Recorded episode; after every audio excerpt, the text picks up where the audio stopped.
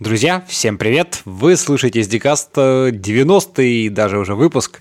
А, и у меня в гостях сегодня Андрей Ермаков, ведущий разработчик из компании Тинькофф.ру. Андрей, привет! Привет! Ну, по традиции расскажи чуть-чуть больше про себя, вообще, как давно и чем ты занимаешься. Ну, я вообще разработкой занимаюсь сколько, восьмой год. Начинал я с того, что писал, значит, прошивки под Android-устройство, потом веб-разработкой занимался – там и бэкэндом, и фронтендом. И вот последние года три, наверное, я все больше и больше в сторону разных DevOps задачек, CI-серверов, пайплайнов, вот этого всего ухожу. Ну, все равно как-то разработкой-то ты все равно, я так понимаю, занимаешься, тем не менее. Ну, у меня прямо сейчас, знаешь, как получается, что там я в основном какие-то там архитектурные штуки должен делать. А, Но угу. чтобы скилл не терять, я все время там прошу, дайте мне какой-нибудь маленький сервисик, я его там накатаю. Понятно. Да, я хорошо понимаю, когда тоже вот, э, так сказать, программируешь много, потом неожиданно там как-то больше уходишь там в архитектуру, ну, неважно куда, там в темлит, в архитектуру, там управленческие вещи. А программировать хочется, да, тоже, типа, ну, дайте я там что-нибудь напишу хоть где-нибудь, ну, пожалуйста. Ну да, иногда это боком выходит. Да, да. Ладно, мы, в общем, сегодня в основном хотели с тобой как раз поговорить там про CI-CD процессы. Вот э, так не так давно на прошедшей конференции там DevOps.conf э, ты даже там выступал, кажется, даже с двумя докладами, насколько я помню. Вот. Ну и, в общем, по вот этой тематике, по всей, да, а давай, наверное, как-то для начала а, ну вот такой такой небольшой типа экскурс, да, как обычно, чтобы как-то нам погрузиться в этот контекст. А, раньше особо никаких CI там CD-процессов не было, и, в общем, все было просто. Все там что-то где-то там HTML забили или там файл какой-нибудь там сервис написали, но ручками залезли, забили, а то и прям на продакшене make, configure, make, make, install что-нибудь сделали, так, так, такое, да, но сейчас, конечно, все это ландшафт всего этих, всех этих процессов, он очень сильно изменился, да, и вот, э, ну, может быть, знаешь, чтобы было более интересно как бы это обсуждать так не в вакууме, да. Вот расскажи, как раз-таки, я помню, ты рассказывал там про то, как у вас были процессы там вот в тех командах, где ты сейчас там в Тинькове работаешь изначально, да, и как вы их меняли, ну и как раз, я думаю, вот в этом контексте мы попробуем обсудить всякие вопросы. Ну, смотри, во-первых, там все понимаем, что первые две буквы CI-CD, которые Continuous Integration, были там 200 лет назад, может быть, их люди так не называли, но мне кажется, вот как только индустриальная разработка началась, там где-то с 90-х точно уже что-то такое у всех было. То есть там идея, что нужно запускать тесты на каждое твое изменение, она, в общем, не очень новая. Безусловно, безусловно. Там, причем, ну там, не надо для этого писать микросервисы на код. Можно и на C-код вполне тесты писать и запускать, а люди так и делали. А вот часть CD, она как бы, как мне кажется, наиболее стало актуально, когда появились продукты, которые полностью в вебе находятся. То есть, если у тебя, например, есть железка, и ты для нее пишешь прошивку, то тебе, в общем, ну там, это отдельная тема, есть доклады, но, в общем, у тебя там CD такой специфический. То есть, ну, это да, непростая задача, абсолютно, как сделать. Абсолютно. У нас как раз вот мы занимаемся, там у нас такие программно-аппаратные комплексы, и да, тут как бы вот там по кнопочке, чтобы оно все куда-то заливалось, разливалось там из железкой, так сказать, состыковывалось, это не самая тривиальная задача. Я, например, помню, что был доклад там, от, там на какой-то из предыдущих конференций от ребят, которые э, делают, по-моему, вот стриминговые, короче, видеоплатформу, вот они рассказывают, как им там не просто, что им там нужно специально у клиентов разрешение спрашивать, чтобы им там раскатать на их сервера вот бета-версию, это типа у них такой continuous delivery. А когда у тебя, как у нас, продукт, он полностью в вебе, и, в общем, ты как его предоставляешь как SaaS, что ли, решение, то есть все ручки контроля у тебя, а пользователь просто вот открывает в браузере страницу или там ну, на телефоне открывает, если это какой-нибудь PWA, то он просто смотрит и все, и пользуется. Соответственно, тебе никто не мешает тех, чисто технически накатывать изменения там хоть каждые 15 минут. Но интересно, что команды, которые я до этого был, они тоже были веб как бы based продукты, и там тоже, в общем, чисто технически тебе никто не мешал, как казалось, это делать. Но так, что-то мне пишет Poor Network Connection. Ну да, может такое быть. Вот. Так, тогда пингани, если меня плохо будет слышно. Да, опять. если что, я тебе, конечно, скажу. Да, ну и, соответственно, э, как бы оказалось, что, ну, то есть мы понимали, что проблема, в общем, такая больше организационная и в подходах, чем в том, что там чисто техническая возможность это делать.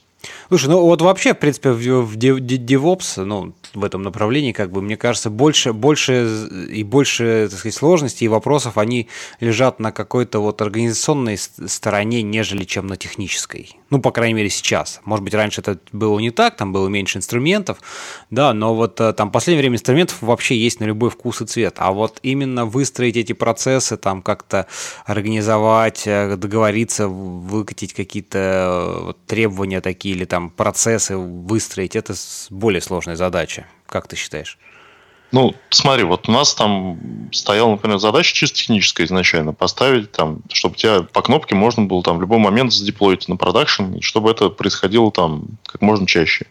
Угу. В общем, там, при условии, что мы некоторые инструменты изначально не знали, то есть, то есть я до этого в Тинькофф не занимался именно вот там CI-CD пайплайнами и так далее. Как только мы их освоили, ну там пару месяцев максимум у нас ушло, и дальше оказалось, что, в общем, команда вовсе и не готова к тому, чтобы у нее там каждый день что-то куда-то уходит на продакшн. То есть люди, ментальная модель такая, что у тебя есть какой-то вот, ты там сделал изменения, запушил, тестировщик их проверил, и дальше два варианта. Либо ты там знаешь, что происходит, и просто знаешь, что у тебя есть минимум еще неделька, пока оно там куда-то уедет, и ты все успеешь пофиксить, либо ты вообще там, ну, то есть Иногда разработчики понятия не имеют, а что же там такое происходит, как то, что я понаделал, попадает на продакшн. То есть это какой-то такой мэджик между ним и продом.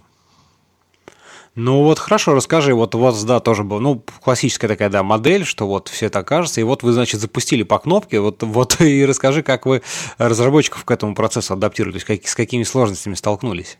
Ну, у нас такой, знаешь, был изначально посыл на наших командах, потому что нам, по сути, вот параллельно с разработкой продукта поставили прямо вот задачу, там, ребята, нужно научиться это делать. Часто деливерить. И, в общем, в самом начале у многих был такой, даже у тестировщиков, у разработчиков, такой заряд бодрости, который как бы... То есть мы тут как такой спецюнит, который сейчас резко всему научится.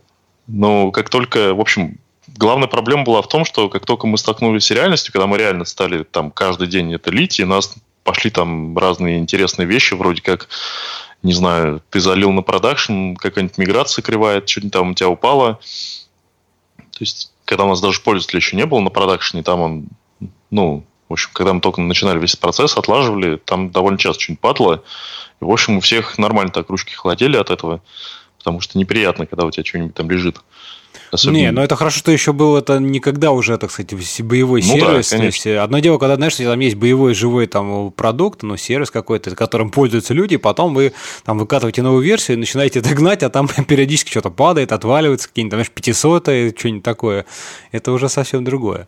То есть вы все же у вас какой, ну, а там альфа, бета какой-то такой запуск был, в общем, на котором... Ну, у нас это... был, знаешь, какой-то период где-то с февраля по май, когда у нас чисто технически мы катились на продакшн, постоянно.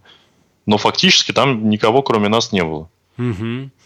Вот, то есть у нас было несколько месяцев, даже, может, по апреле. Где-то в апреле в конце мы начали запускать живых людей.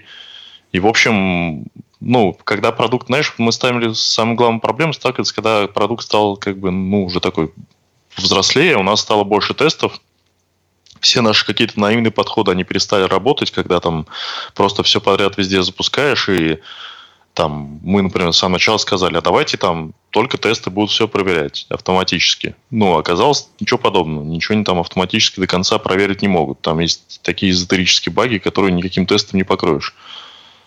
Так. И как бы в этот момент начались там даже определенные, ну, там, трения такие серьезные в команде, потому что ну, у нас там есть бизнес-заказчик, бизнес-заказчик, ему, в общем, все равно, каким образом ты достигаешь качества. Ему важно, чтобы оно было. То есть ну, логично. Обычное требование бизнеса, да. Ему не интересны все ваши там технические подкапотные игры вот эти. А, тре, а ну, тре, ну. тре, трения в чем были, так сказать, вот в борьбе за качество или способе достижения этого качества?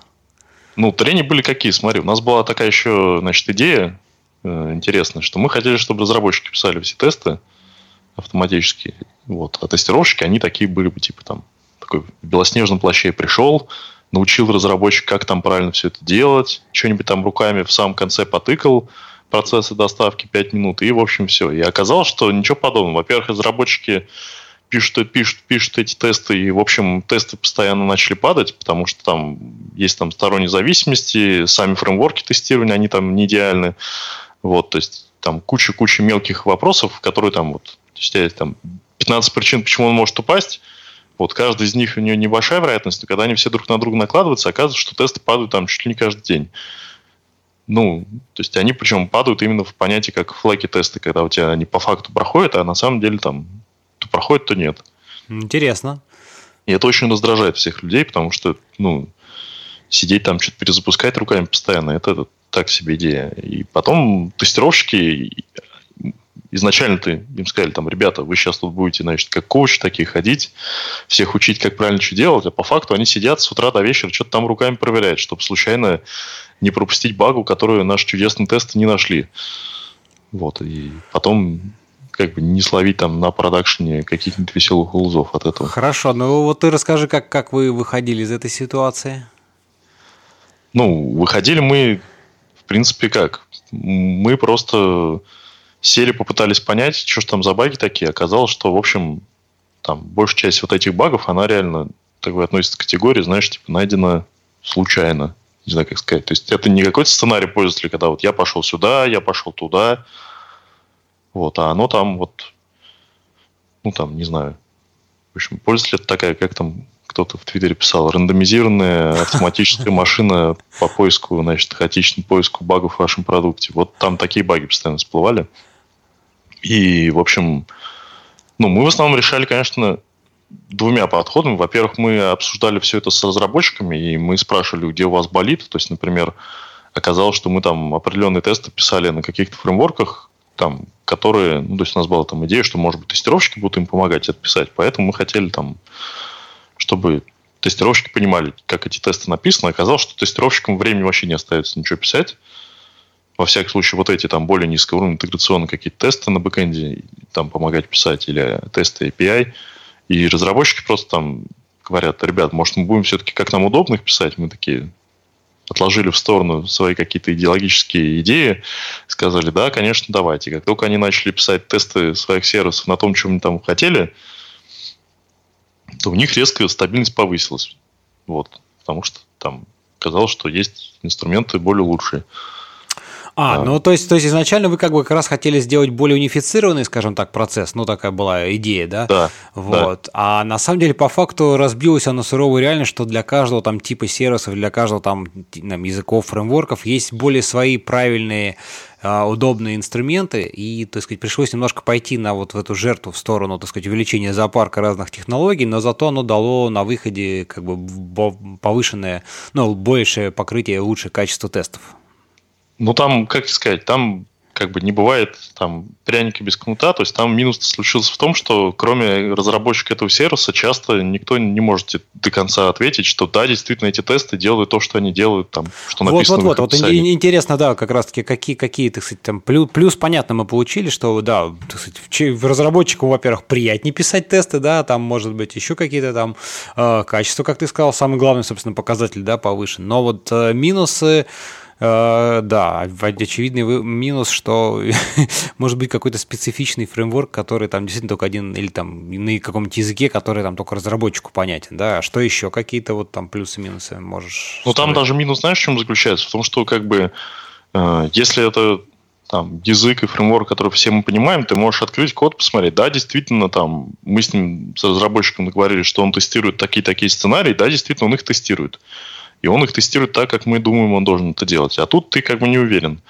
Потом начинаются более хитрые вещи, что у тебя там какие-то сервисы тебе норм тестировать там интеграционно прям вот поднять его и протестировать. Какие-то сервисы нет смысла так тестировать. Ты должен там замокировать у них все зависимости.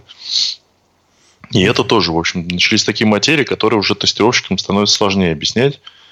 И постепенно мы сейчас пытаемся прийти к тому, что то есть тому, по сути, мы пытались этому идти с самого начала, но только сейчас наконец-то все поняли, как это правильно делать. То есть, что задача тестировщика, по большому счету, быть таким quality gateway на самом-самом-самом верху где-то, вот в терминах продуктовых, бизнесовых, вот там вот, а не на уровне деталей там взаимодействия двух сервисов. Mm-hmm. И при этом его задача как-то научить разработчика, и, в принципе, наша задача как команды, там, не знаю, моя, может быть, привить разработчику вот это желание, чтобы у него там было высокое качество тестов и так далее. То есть, если разработчик сам головой понимает, что ему нужно, чтобы вот мой сервис, он всегда был зелененький, у него все было хорошо, ко мне никто не приходил там с багами, с боями на продакшн, чем-то таким, то мне нужно написать автоматические тесты. Дальше, если я хочу, чтобы эти тесты какой-то смысл имели, они просто там бежали, мне нужно их правильно написать, протестировать там не только, что я там вызвал API, оно мне вернуло 200, ну и там все остальные побочные варианты, что там может пойти не так. Mm-hmm. Ну Слушай, как ну бы... вот интересно, как, как, как это, потому что, в принципе, как, как вот вы эту парадигму, так сказать, в головах разработчиков меняли, потому что, мне кажется, это такая непростая задача, не всегда разработчики прям вот сходу понимают вообще вот именно глубину этого, то есть, да, там, ну, есть там, знаешь, когда там первая стадия, типа, люди не пишут тестов, потому что они считают, что это нафиг не надо, там есть тестировщики, все проверить, ну, окей, давайте писать тесты, ну, давайте, ладно, вот человек, значит, там начал а, писать там какие-нибудь, там, не знаю, юнит-тесты, это одна стадия, да, там, во-первых, в некоторых случаях это потребует переколбашивания всего кода, да, что может тоже стать неожиданностью для разработчика, а, просто чтобы иметь возможность его хоть как-то оттестировать, там, да, разбить на какие-то юниты, там, API и так далее. Вот. Дальше вот ты говоришь, да, там, ну окей, а пишные какие-то сервисы, значит, там не просто написать там, что, да, вернулось 200 ок, а еще и проанализировать там ответ, попробовать как-то а, какие-то, может быть, ограниченные задать там а, условия, как при них все работает. Вот как, как это, то есть это просто вы как-то вместе с тестировщиками проводили какие-то там, не знаю, ну там не лекции, что-то такое, какое-то учение, что называется, или вот как вы это, это внедряли, вот, вот это все, в головы разработчиков? Ну, я тебе расскажу, как мы это делали. И как мы это будем делать? Давай. Вот, делали давай. мы это, естественно, через пень-колоду там каким-то таким нелинейным путем. Потому что мы же не знали, то есть у нас не было такого. Мы такие сели и поняли, ага, вот так вот надо, в умных книжках пишут. То есть мы это делали как? Обычно это делалось там, ну, во-первых, индивидуально с каждым разработчиком. То есть у нас есть там, ну, к счастью, большая часть наших разработчиков, им не нужно объяснять, почти, по-моему, вообще никому не надо объяснять, почему надо писать юнит-тесты. То есть у всех есть полное понимание. Да, нужно писать юнит-тесты. Это норм. Юнит-тесты – это не та часть тестирования, которая там обязаловка или еще что-то. Это та часть тестирования, которая про твою там архитектуру, поддерживаемость. И, в общем, она тебе самому как разработчику нужна. Ну да. Вот. А дальше начинается, что там такие-такие виды тестов. И, в принципе, оказалось, что важнее всего как бы спросить самого разработчика, как он считает, это надо проверять. Ну и поскольку мы все-таки работаем там со здравыми людьми, у которых есть там чувство ответственности и так далее, то у них нет там варианта, никак не надо проверять. С другой стороны, если у тебя есть какой-нибудь там граничный сервис, ну не знаю, у тебя есть сервис, который там генерит наши внутренние какие-то отчетики. Ну, может, его действительно никак не надо проверять. Ну, упадет, ну, хорошо, окей. Мы не получим там один какой-то свой отчет. Мы его пойдем починим. Вот, им, у него там пользователь там типа 15 человек. Вот, не страшно, если он упадет. А есть сервис, которым, там, корневой, которым пользуются все на свете. Ну, здесь нужно, то есть, как бы в каждом случае мы пытались плясать от, э, как сказать, важности того, стоимости сбоя каждого сервиса для нас. Вот, соответственно, ну, там, накидывать больше вариантов. Чё, как его можно проверить? Мы старались идти не только от того, что вот ты разработчик, вот твой сервис, ты пишешь тест, а на уровнях выше. То есть, например, там на уровне UI-тестов, автоматических каких-то еще мы старались проверить именно там в ту функциональность больше, где сильнее болит. В плане людского, вот как бы качества, то есть как вот разработчику это привить. Ну, выходит так, что если разработчику это не надо, то никак. Ну, проще, не знаю, найти там разработчику там какую-то другую задачу или дождаться, пока у него очень больно ударит, и тогда он сам поймет. То есть у нас резко все поняли, что надо писать больше тестов, когда у нас там вот ну, в общем, как только всех достает, что там что-то где-то падает, и надо резко идти чинить, вот, все сразу понимают, ага, надо тесты. Ясно. Слушай, ну я так понимаю, у вас, соответственно, там получается, ну, там юнит-тест, окей, это самый нижний уровень, дальше есть какие-то там э, интеграционные тесты, UI-тесты, все это вот вы как бы тоже автоматизируете, чтобы оно у вас автоматически было, так сказать, на каждый там, ну, не, не каждый чих, может быть, но на каждый там такой билд, который планируется выкатить в, в продакшн, правильно? Ну, ты знаешь, мы там чисто технически вопрос с падением тестов решали еще так, что мы побили там все наши тесты на подгруппы. То есть у нас есть там такой smoke suite, где там, ну, оно живет, в принципе. Ну, есть да, там более расширенные разные. И мы сейчас, у нас есть, ну, там, на каждый pull request у нас обязательно, то есть ты не можешь ничего замержить в основной бранч, если у тебя не прошли тесты, причем несколько там разных. И мы, в частности, гоняем, например, э, если у тебя есть api которая торчит наружу, и ей пользуется какой-то фронтенд, то мы гоняем э, end-to-end тесты, smog suite end-to-end тестов этого фронтенда поверх окружения с новой версии этой api угу. чтобы убедиться, что ты не допустил каких-то совсем уж там тупых багов. То есть, если ты там вдруг резко поменял контракт API, забыл об этом сказать, или ты там что-то такое сделал, что у тебя на какой-то очевидный вызов там не 200, а 500 вдруг начал приходить, то такие вещи, ну, если вдруг они прошли мимо там тестов, их легко можно отловить там на каком-то минимальном наборе, там, не знаю, зайти, залогиниться туда-сюда, кликнуть, и это и время много не отнимает, и спасает от того, чтобы дальше, ну, то есть понятно, что чем дальше по пайплайну ты ловишь, тем дороже тебе это выходит. Ну, это понятно, да. Да, а так, в целом, да, мы запускаем до сих пор на каждый чих, и у нас этих тестов становится только больше. Много разных вариаций становится. Слушай, ну, знаешь, вот буквально, может быть, так в нескольких э, словах интересно, просто расскажи, как бы вот э, ну, техническую там составляющую архитектуру вашего, ваших тестов. То есть, ну, у вас есть вот сервисы, которые пишут, это, в принципе, как сейчас модно говорить, всякие там э, микросервисы, не сервисы. Ну, короче, сервисная какая-то архитектура, много разных отдельных сервисов, которые между собой там по каким-то опишечкам как-то связаны, да, то есть это вот продукт, это набор такой там несколько, какого-то количества там компонентов. Соответственно, как вы это все ну, то есть это вот расскажи, может быть, технически составляющий, как вы все это деплоите, чтобы просто понимать, э, почему у вас так получилось там легко по кнопке все это выкладывать и тесты поднимать, э, обслуживать. Это же тоже, в общем-то, ну, непростая, не самая легкая такая задача в поддержке вот этих тестов, этой инфраструктуры, чтобы все там можно было легко запускать на каждый чих. Ну, давай так, расскажу сначала, какие есть тесты, там, угу. откуда они взялись. Второе, как это все механика устроена. Ну, во-первых, вот я стал еще замечать, что у людей есть в голове вот какая-то такая, или пирамида тестирования у них обычно перед глазами встает, или у них есть сколько-то там вот этих буллетов с конкретными видами тестов, что там можно проверить. То есть обычно там, ну там три есть, четыре. То есть есть какие-нибудь end-to-end, интеграционные и юниты. Или там end-to-end, API-тесты и юниты. Uh-huh. А оказывается, что в жизни тестов-то можно придумать много всяких разных. То есть у тебя там кроме юнитов могут быть тесты, когда ты, например, там типа поднимаешь кусок приложения, его там проверяешь интеграционно. Есть тесты, когда ты поднимаешь весь свой сервис, у него все макируешь. То есть это тоже интеграционный тест. Есть тесты, когда ты куда-то задеплоил свой сервис, и его гоняешь тесты, там API, и там реальной зависимости у него. А, например, у него не все реальные зависимости, а там типа все сервисы, за которые ты как бы owner, они твои, а все там дальние зависимости, они замокированы, чтобы у тебя тесты стабильнее были. Вот есть, когда вообще все там от А до Я, там end-to-end, там там, опять же, на фронтенде тоже там можно придумать. То есть есть тесты, когда у тебя есть бэкэнд тесты, когда ты замокировал бэкэнд тесты, когда ты скриншоты делаешь. Ну, и да, оказывается, да, что вот... Да, ну, оказывается, что когда ты вот там, как бы, как сказать, застругал, короче, побольше этих разных видов тестов, то они и баги начинают разные ловить, а не только какие-то вот типичные. Это вот. да, хорошо, но вопрос в том, что как бы вот их, чем их больше, с одной стороны, это хорошо, больше ты багов можешь найти, но с другой стороны, тебе больше нужно времени на их, собственно, и поддержку, там, актуализацию. То есть ты там добавил новую фичку какую-то, она там затрагивает там не один, там, два-три твоих тестов, а там десяток, потому что у тебя это ломается интеграционный, ломается там UI, ломается скриншотилка, еще что-нибудь, и тебе везде-везде надо идти и все-все починить, да, то есть обратная эта сторона, что времени на это нужно больше, и вот тут же надо найти как бы тот компромисс, когда у тебя продукт достигает достаточного, то есть приемлемого для твоего там, для бизнеса качества, то есть тем, чтобы не тратить лишних сил на, на тесты, когда это... Да, я принципе, согласен.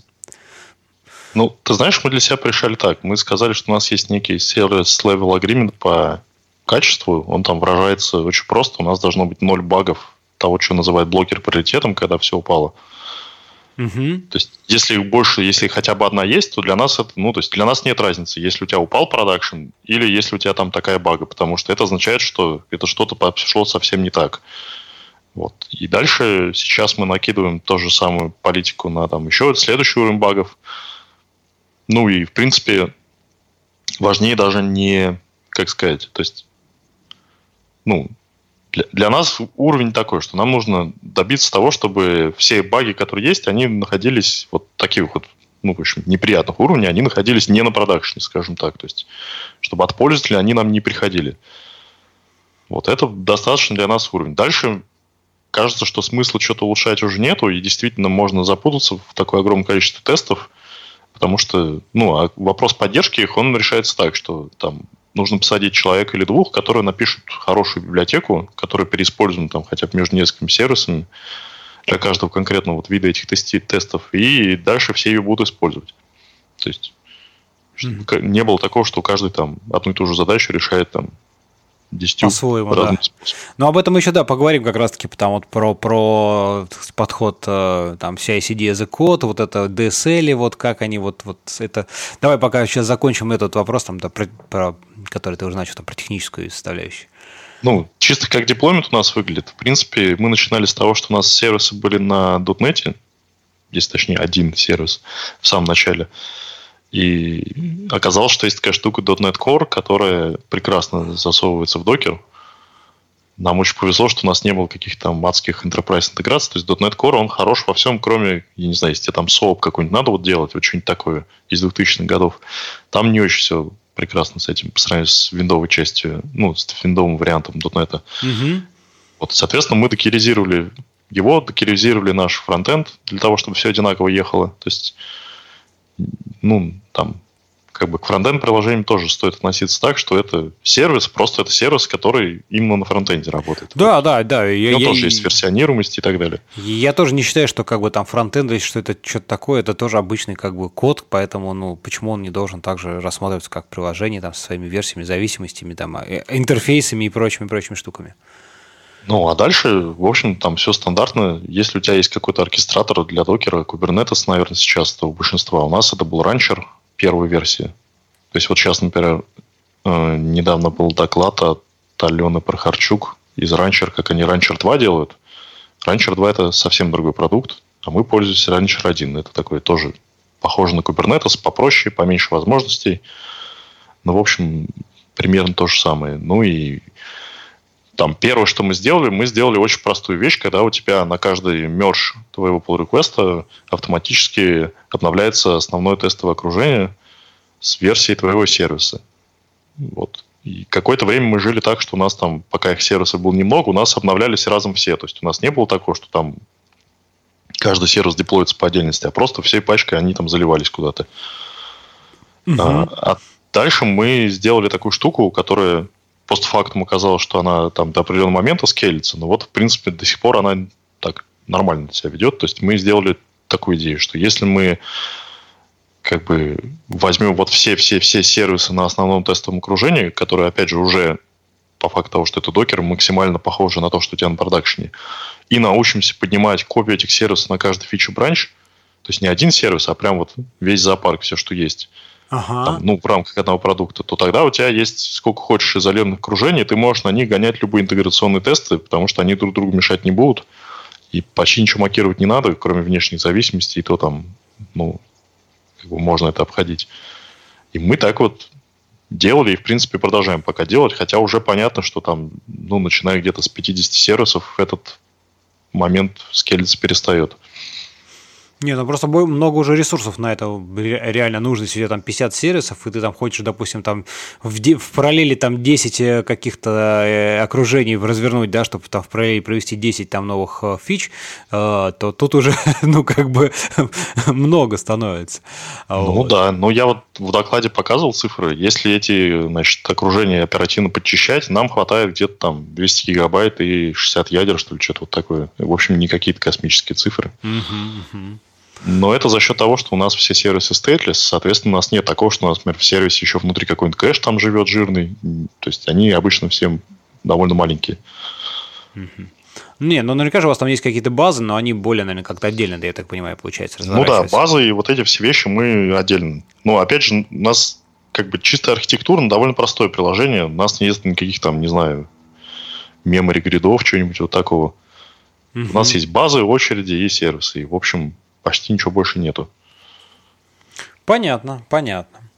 Ну, хорошо, ладно, давай теперь э, поговорим вот э, как вообще к идее, может быть, не знаю, такой подходу, что вот э, ты уже сказал про то, что чтобы вот это все эффективно как-то поддерживать и писать там тесты, да, нужно как бы написать какой-нибудь такой там фрейворк или какой-то такой штуку, которая бы позволила, ну, какую-то платформу, скажем так, да, такую базовую платформу для того, чтобы можно было легко написать там тесты для там нового сервиса и что-то такое. То есть вот это такое.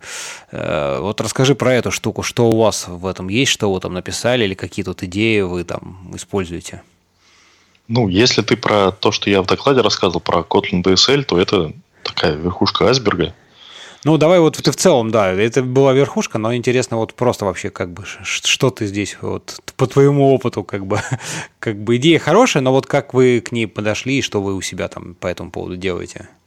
Ну, идея какая? Если у тебя есть, значит, там N сервисов, умножить на m вариантов, как можно его протестировать, умножить там еще на что-нибудь, там, какую-нибудь букву латинского алфавита, сколько у тебя там окружений разных надо параллельно держать и обновлять, то сразу быстро становится понятно, что там, ну, можно как хочешь это там делать, нужен какой-то вариант генерации этого всего. То есть тебе хочется визуализировать это все и хочется, э, значит, чтобы это все было автоматически, чтобы не было такого, что тебе там на каждый новый сервис нужно сидеть там, писать эти скрипты там несколько дней или там какие-то непонятные конфижки, и дальше у тебя, ну, то есть должна быть прозрачность в том, как это все происходит. Вот, вот весь зоопарк там этих тестов, запусков и так далее, он должен быть виден. То есть в любой момент ты должен мочь пойти и увидеть конкретный билд в твоем CI-сервере, где вот эти тесты упали, там должен быть какой-то отчет. Вот этих там билдов становится много-много-много-много, Обычно там вот в пайплайне тест, там шаг где теста, это такой fan-in и fan-out, когда у тебя там из деплоймента шага вырастает там много-много параллельных степов с тестами, там такими, такими, такими, такими. И это все хочется как-то автоматом делать. И ну, изначально нам хотелось это делать, если не автоматом, то хотя бы, чтобы это ну, не требовало накликивания там в UI чего-то, потому что мы используем TeamCity, и у TeamCity у нее там подход стандартный такой, что идешь и, значит, в ее UI административном что-нибудь там, там, клик там, копи там, что-нибудь там, это там, степ, вот это все. Ну да, настраиваешь эти билд-степы там все, либо копируешь да, это очень процесс. печальное занятие. Так.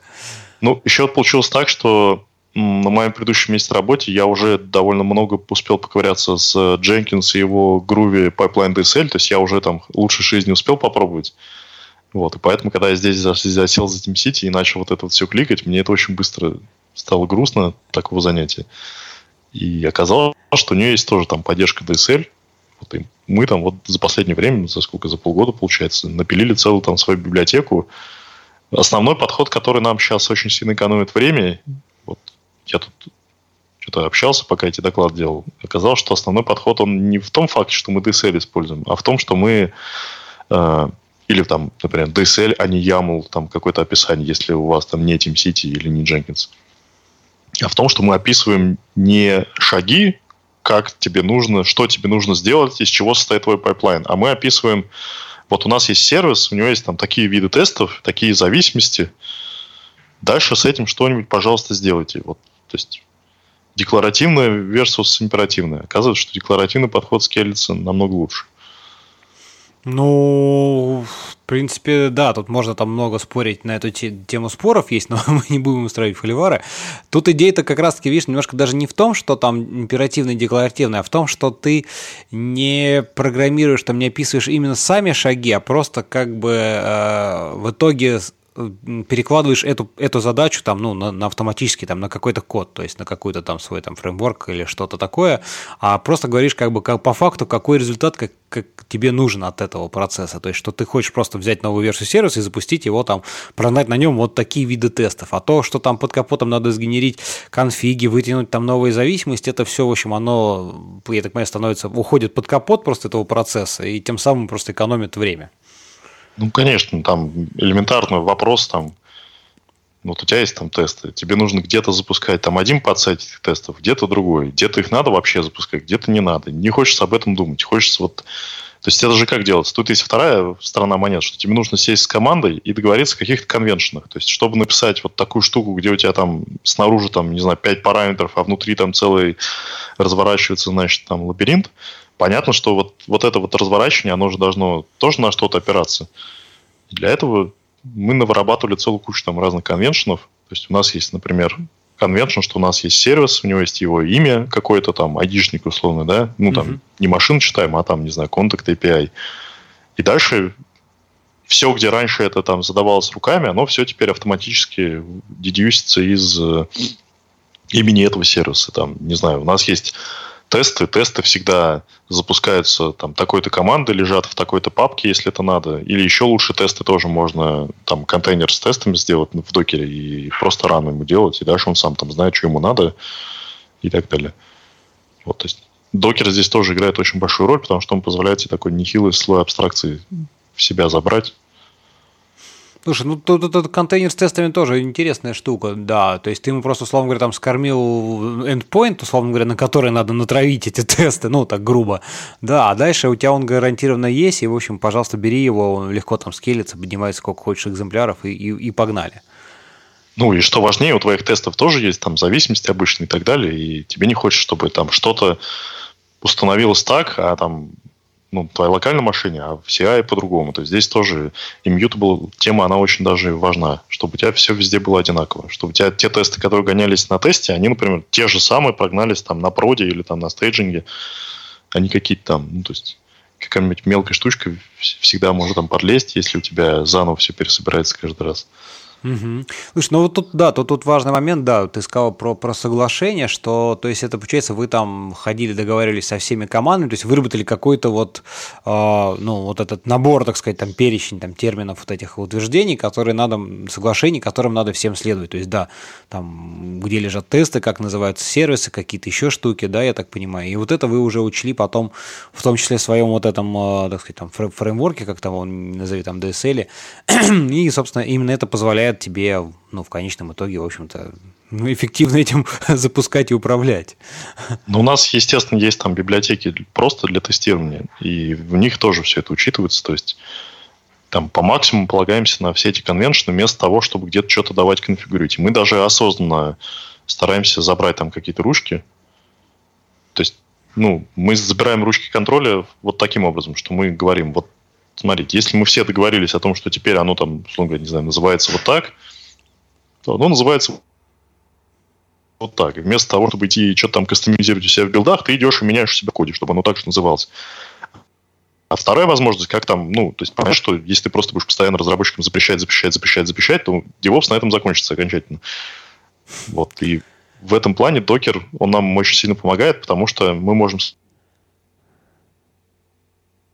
слушай, вот у тебя есть докер, как билда сервисов, так и запуска тестов, и мы говорим, вот мы тебя вызовем, например, с такими-то переменными окружения, просто run тебе сделаем. Или там просто docker build сделаем с такими-то аргами, которые мы тебе передадим. Дальше делать, что хочешь с ними. На выходе просто должен получиться какой-то там артефакт или там тесты должны запуститься и тоже что-то выплюнуть на выходе.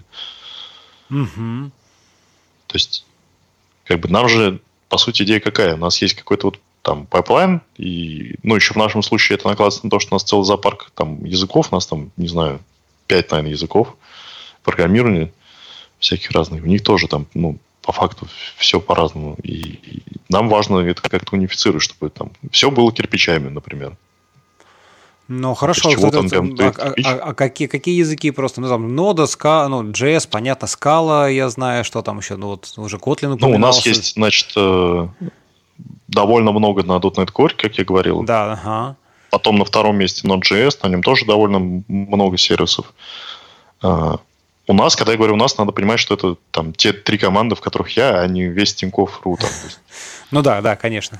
Например, у наших соседей там буквально вот соседний продукт, у них только Scala, у них больше ничего нет. Там, а еще у других ребят только Java.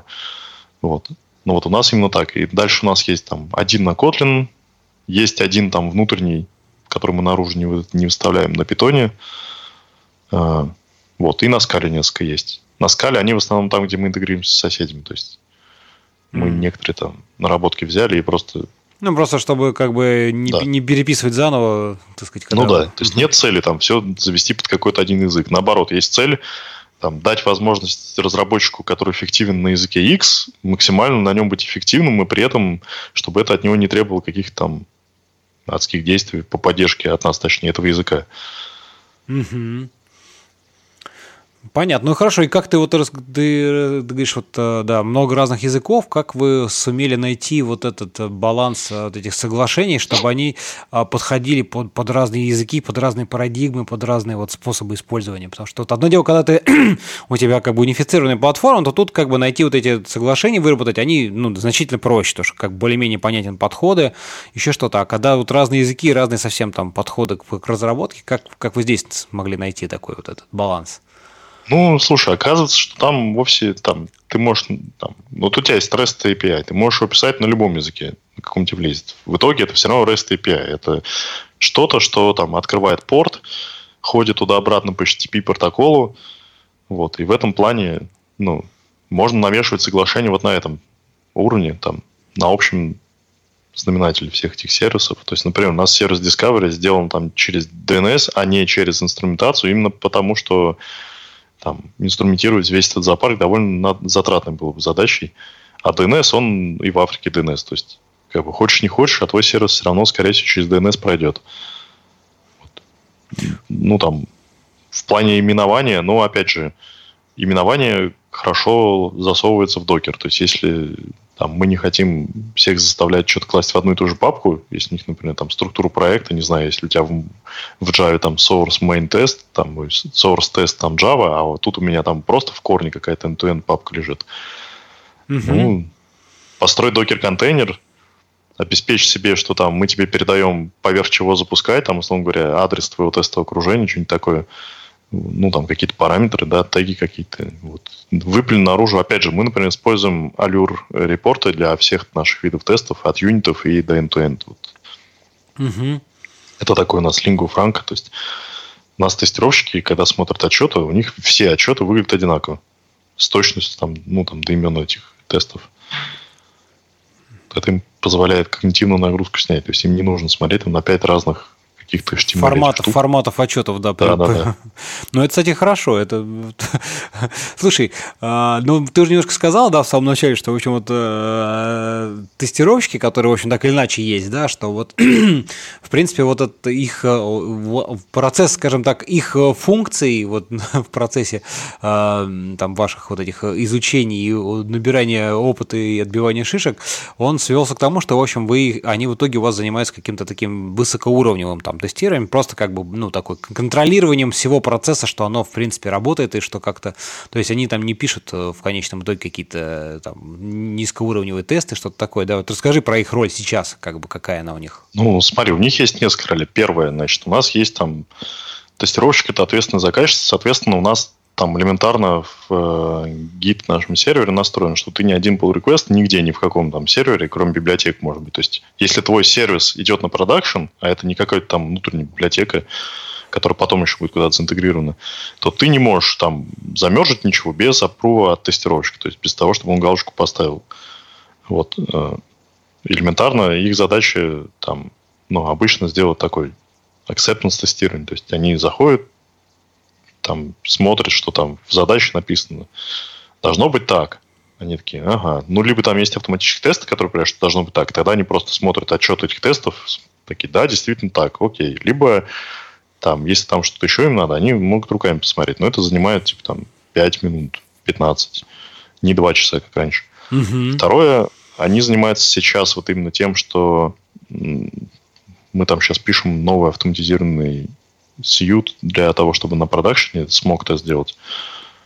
Вот, вот они его пишут сами полностью. То есть это такой кусок, который мы им отдали на откуп. Ну и, соответственно, они занимаются тем, что когда мы релизим новую версию, они ту часть э, смог тестирования, которая не автоматизирована, они ее проводят руками. Это тоже там. А дальше вот, в принципе, потом у нас есть такая активность, мы ее пытались формализовать, но оказалось, что ее там нужно или реже делать, или как-то неформально, но кажется все-таки, что формально. То есть есть такое вот понятие, как эксплоратор тестирования, когда ты как-то нелинейно пытаешься сломать продукт.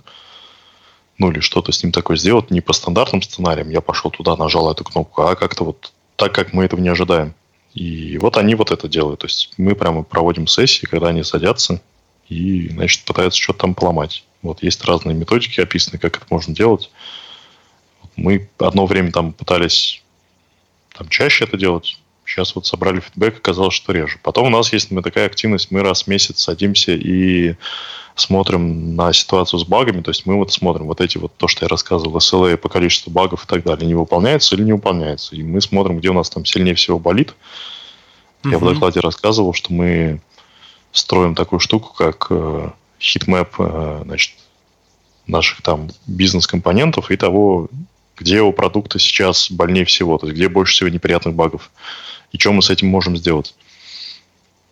Ну и в принципе, например, вот между прошлым и недавним наш, там вот мы после того, как я с конференции вернулся, тоже садились, оказалось, что у нас там была, по-моему, одна блокер бага на одном из продуктов, и она была найдена не на продакшене, было сколько-то там вот критических, они тоже там, типа, две было найдено на продакшене, остальные были найдены не на продакшене. Вот, и это, в общем, радует тенденции. Мне кажется, в момент, когда мы вот сдвинем туда это все, в ту область, где нас устраивает по качеству, мы будем уже ну, там, больше работать на оптимизацию процессов, чтобы скорость доставки, чтобы там, то есть, например, тестировщики, наверное, будут как-то пытаться понять, осознать, что у нас там за тесты написаны, и можно ли их как-то улучшить, вот, что-то выкинуть, что-то добавить.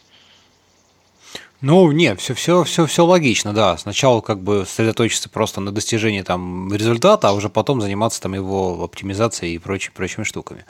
А, слушай, ну, я понял, да, здорово. А, вот еще момент, собственно, наверное, который такое логичное продолжение, ну, мы, хорошо, значит, вот а, внедрили вы там continuous такой delivery, эти процессы, пайплайны, все у вас там, значит, быстро собирается, тестируется, выкатывается в прод, там хоть не каждые там 5-10 минут. Но тут еще стоит вопрос, как э, все это эффективно мониторить в проде, да, и вот ты говоришь, что там а, баги, которые там бывают и на продакшене ловятся, да, тоже, мне кажется, в, вот в случае вот этого изменения подхода к Continuous Delivery, задачи мониторинга именно уже твоего продакшн кода, продакшн системы, они тоже, в общем-то, ну, меняются, да, то есть они там, что, что-то с ними происходит, как-то они должны адаптироваться под эти процессы. Вот ты прав я или нет, скажи?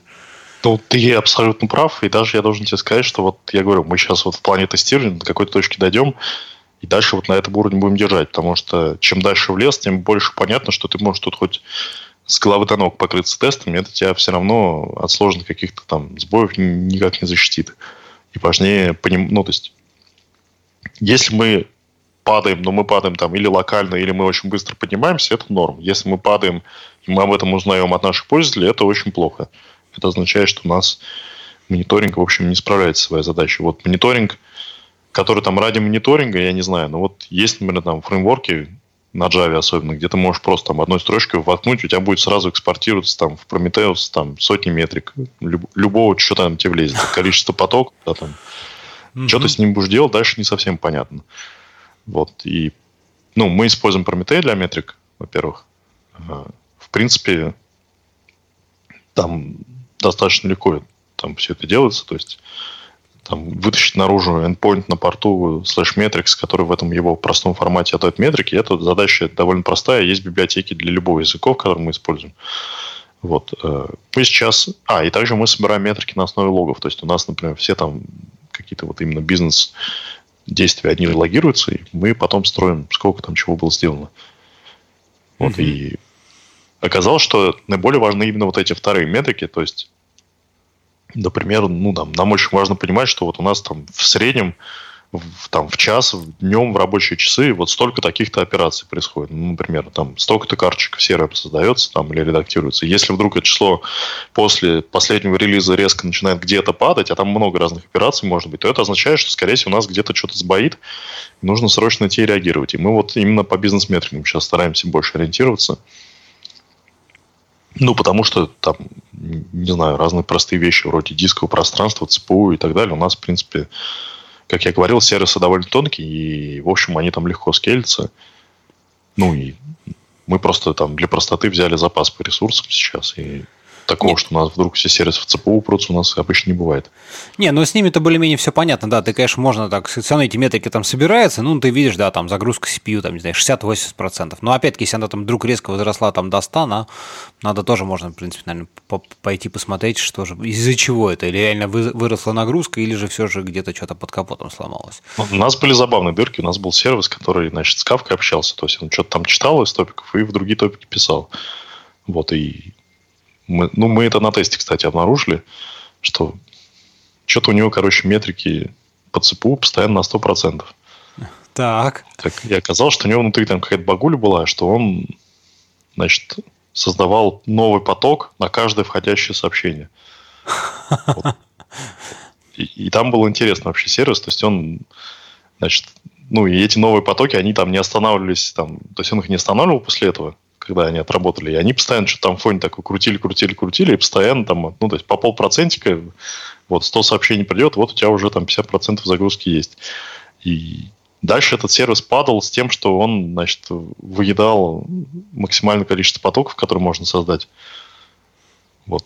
Шикарно. И оказалось, что, например, нет си-группы на количество потоков, то есть ты, ну, можешь ограничить ресурс ЦПУ, а сколько у тебя штук потоков создает сервис, ты в докере, вот, ну, я пока не нашел, как это можно сделать. То есть там, там написано не что вроде как просто мы уроним твой контейнер, когда он этот лимит перейдет. Угу. Какой-то один общий системный.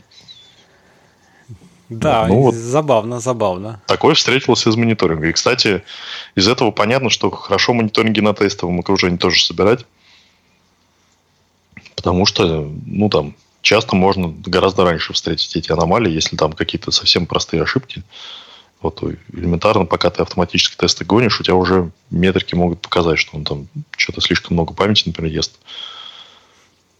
Вот. Но в целом, да. Ну, например, у нас там не знаю, метрики дисков в пространственных хостах, они там помогали обнаруживать такие случаи, когда сервис какие-то там, не знаю, кто-то забыл трейс-логи выключить, например. Вот, он пишет со страшной скоростью, там, не знаю, гигабайт логов в час. Или больше там, не, не в час, а там в пять минут. И что-то с этим тоже надо делать. Ну, в основном ловятся такие ошибки. Ну, то есть, как бы, ну... Многие из этих вещей можно порешать на самом деле технически. То есть, если ты свой вот, докер-контейнер обрежешь ему там все входы и выходы, то у тебя многого из этого просто нельзя будет сделать.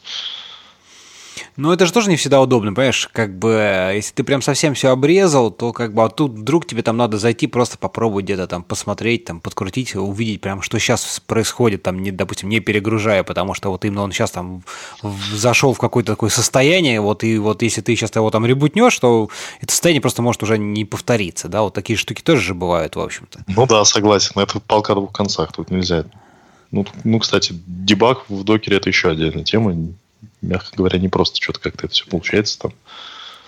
Ну да. Вот, Слушай, ну как раз-таки вот, э, знаешь, интересный такой вопрос, вот ты же сказал, что там, да, докер вам там помогает. Вообще, как бы, как вот э, тебе кажется, а, вот вообще все вот эти контейнеризации, вот этот дополнительный слой такой, по сути, там, ну, абстракция не абстракция, но такой инфраструктуры, которая возник, вот э, насколько он, ну, действительно меняет, вот изменил и меняет вот подход там, к, ну, к разработке continuous этим всем процессом, пайплайном. То есть, ну, плюсы, понятно, да, вот это там удобство, повторение, но вот, вот мне больше интересно из твоей, ну, как бы твое такое ощущение по вот этим, скорее, даунсайдам, то есть минусам, вот, вот там дебагинг, который усложняется, не всегда понятно, где, что, как, чего, вот, вот, э, если раньше, что вот ты прям взял, вот он здесь, у тебя сервер, вот залез, вот сервис запущен, все быстренько посмотрел и окей, а тут, когда вот это все начинается, вот, вот как в этом процессе, тебе кажется, это усложняет, ну, то есть,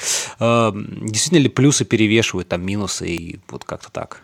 Ну, очевидно, что плюсы перевешивают, ведь иначе эта тема бы загнулась, наверное. Ну да, Но минусы, не они есть и такие тоже серьезные. Мне кажется, главный минус, знаешь, вот для меня, как для разработчика, когда я с докером начинал работать, главный минус был в когнитивной нагрузке. То есть я просто вот ну, держать все, как оно там устроено внутри постоянно, это не очень просто. То есть ты привык, вот действительно, как ты говоришь, что у тебя есть там, ты залез на сервер, там что-то какой-то процесс у тебя крутится, а здесь у тебя совсем другие какие-то постоянно там идут ограничения, то есть у тебя там обычно что-нибудь обрезано, часто бывает такого, что у тебя там, ты пишешь там докер-файл, у тебя там какой-нибудь нестандартной до библиотеки не хватает, а у тебя там альпайный образ, чтобы меньше весело. И вот ты там идешь, ищешь, как бы это туда всунуть. Или там, ну не знаю, дебагинг это вообще более непонятно. Для меня как дебаги можно докер образа, потому что ты же не можешь все время открывать там, условно, GM-экспорт там наружу или еще что-то такое. Uh-huh. Вот, а если у тебя оркестратор, то ты тоже, то есть у тебя не только сам образ становится immutable, у тебя часто, ну, например, как вот в Kubernetes, тебе, ты не можешь просто, нет в вот там UI или там какой-нибудь ручки, то есть нельзя фронтами просто ну, там, вот так вот взять и открыть порт. Тебе нужно там пойти там открыть. Вот, начинаются всякие идеи, как там его пробросить как-то хитро, еще что-то такое. Вот, вот, вот, вот, да, я вот, вот про это вот как раз и говорю, да, что вот это усложняется сразу просто. Еще там, если у тебя а, действительно что-то типа Kubernetes, а ты еще там не всегда понятно, где что, в каком виде, сколько их там запущено, то есть куда вот это вот, вот э, оно же все там само везде размазывается, там от нагрузки туда-сюда, и совсем сложно с этим становится.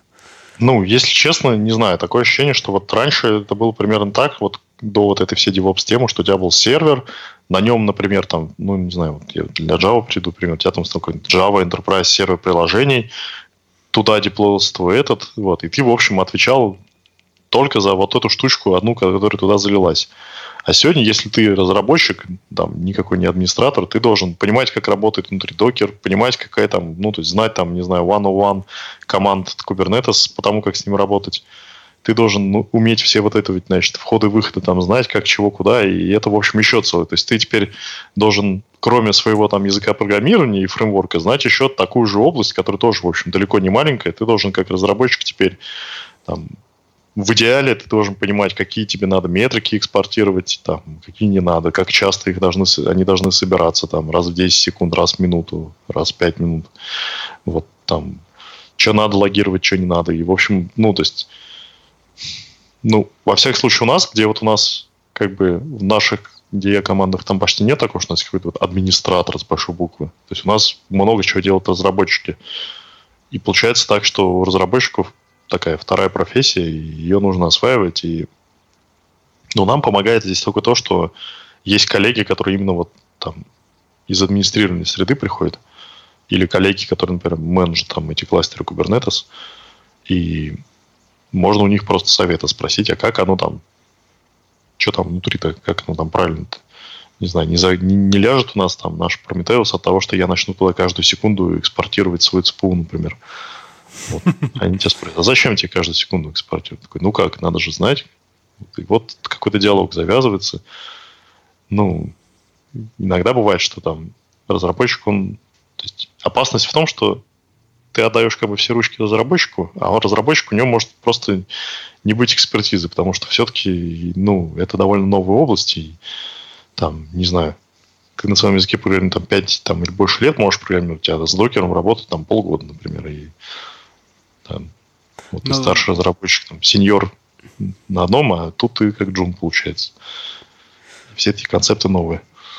Ну да, тут только-только как бы вот за счет там совета, общения со старшими товарищами, как-то там теми, кто там первый, так сказать, там проходит э, первопроходцы в этой области, да, там протаривают дорожку, уже это могут как-то делиться внутри, там, внутри команды, внутри компании, экспертизой и вот этим всем. В этом плане, знаешь, вот э, один момент там как бы э, действительно вот эти процессы все усложняются. Вот мне это, конечно, вся тенденция, она в целом, в целом, ну, немножко расстраивает. То есть, по большому счету, действительно, там процессы... То есть, если раньше разработчик просто написал и быстренько все выложил, то сейчас, вот, как ты верно заметил, столько всего надо знать вокруг, и уже нельзя просто так, так вот написать там HTML, и чтобы увидеть сайтик. Ты там должен его там собрать, там, не знаю, веб-паком морду, да, значит, в, в бэкэнде там простроить там балансер какие-то там, значит, это докер завернуть, там, Nginx, ну, короче, столько всего, чтобы просто написать несчастный Hello World в браузере, да, вот, вот ну, про сервисы здесь то же самое, такая же идея, вот там докеры, как, чего, куда. И это, конечно, немножко, оно так, ну, как-то грустно становится от этого, потому что... Но есть подходы, там, там же сейчас есть обратное движение. Вот ты слышал, есть там сервис Mesh, и Steve есть такой. Да, Serious Mesh, но это тоже, как бы, знаешь, идея классная у Serious Mesh, и, в принципе, это там следующий такой этап, наверное, какое-то развитие вот этой всей инфраструктурных э, штук, вот этих там девопсовских, да, но так он опять вводит еще один уровень абстракции, то есть, понимаешь, мы как бы уходим все глубже и глубже уже вот это. Ну да, любую проблему можно решить введением еще одного слоя абстракции, кроме проблемы избыточного количества абстракций. Вот, вот именно про это, да, и это от этого тоже немножко становится там страшнее, страшнее. Вот, так что я даже ну, не... Мы, мы, например, смотрим сейчас так одним глазом на Service Mesh, и понятно, что вот прямо сейчас их там никуда не воткнешь на продакшн, но это очень интересная тема, которая как раз позволяет с тебя, как с разработчика, много чего снять. То есть тебе резко становится гораздо меньше о чем думать. Нет, нет, идея, идея классная, действительно, да. Вот особенно там вот эти всякие, так сказать, э, сайткары прокси, которые ты все, не надо тебе никаких метрик собирать, не надо, то есть оно все за тебя уже там где-то собирается. Но вот эта вот фраза «все за тебя» каким-то образом, понимаешь, оно, она пугает вот тех людей, особенно которые, когда у тебя все под контролем, когда ты там все ручки, так сказать, контролируешь. Но хотя и сейчас уже там в случае там каких-нибудь э, кубернетесов, ты уже эти ручки, они не прямые, вот как раньше, а это уже что-то такое опасное опосредованное управление, да? Тут, тут опять надо там очень неплохо разбираться во всех этих Ну да, штуках. обычно у тебя там, не знаю, обычно тебе, как разработчику, никто админский доступ к кластеру все-таки не выдает. Ну вот-вот. Доступа по SSH к нодам кластера у тебя тоже нет. То есть ты там уже где-то над ним паришь, и все, что там у тебя, он обычно бинарный. Либо он работает, либо у него там что-нибудь развалилось, и ты там все, что ты можешь сделать, пойти, там, сказать, ребят, что там у вас? Я имею в виду, именно если сам кластер начинает разваливаться. Ты ничего не можешь здесь сделать. Ну да, да. Можешь вопить, бегать кругами, писать в слаг-чаты капсом. Больше ничего. Ну да, слать стикеры и всякое такое. Да, Слушай, да, да. Слушай, ну мне кажется, как раз такая немножко юморная, позитивная нота, нотка э, под, под, под итог, как итог вот того, куда мы движемся, про слой абстракции, э, будет хорошей такой точкой в этом подкасте. Э, ну, если что-то я вдруг забыл, может быть, ты что-то еще хотел важное рассказать такое, что вот. Или, может, что-нибудь скажешь, в принципе, вот со своего такого а, знаешь, опыта, так сказать, вообще какие-то такой совет тем, кто вот только сейчас там находится, может быть, в начале пути. Какие самые такие сильные грабли вот ты наступил, которые, может быть, можно предостеречь, там, избежать? Ну, ты знаешь, самая главная грабля, на которую я наступил, она заключалась в том, что я начитался умных статей и книжек по тому, как это все надо делать. Вот. И у меня было там, ну, очень простое, по большому счету, приложение, да, вот не знаю, знаешь, выходят статьи из серии «Я свой WordPress-блог запустил, в общем, на микросервисы в докере». Вот.